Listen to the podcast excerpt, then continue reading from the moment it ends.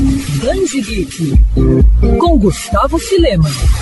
Mangás sobre esportes não são nenhuma novidade. Ao longo dos anos, os leitores poderão ler de tudo, desde obras que abordavam futebol a quadrinhos sobre vôlei, e alguns fizeram muito sucesso entre os fãs e a crítica especializada, como Super Campeões, Haikyuu e Slam E honrando aquele velho jargão de que existe mangá sobre tudo, a JBC lança em dezembro aqui no Brasil Ping Pong, obra do premiado autor Taiyo Matsumoto. Publicado originalmente entre 1996 e 1997, a trama conta a história dos amigos de infância Tutsuki Kishimoto e Hoshino, que se tornaram inseparáveis após terem começado a jogar tênis de mesa durante o ensino fundamental. A obra já foi adaptada para a TV no formato de anime e também para o cinema em 2002. A edição brasileira do mangá tem projeto editorial inédito e será completa em dois volumes. O primeiro terá 520 páginas e inclui um pôster encartado e sobrecapa com acabamento em verniz.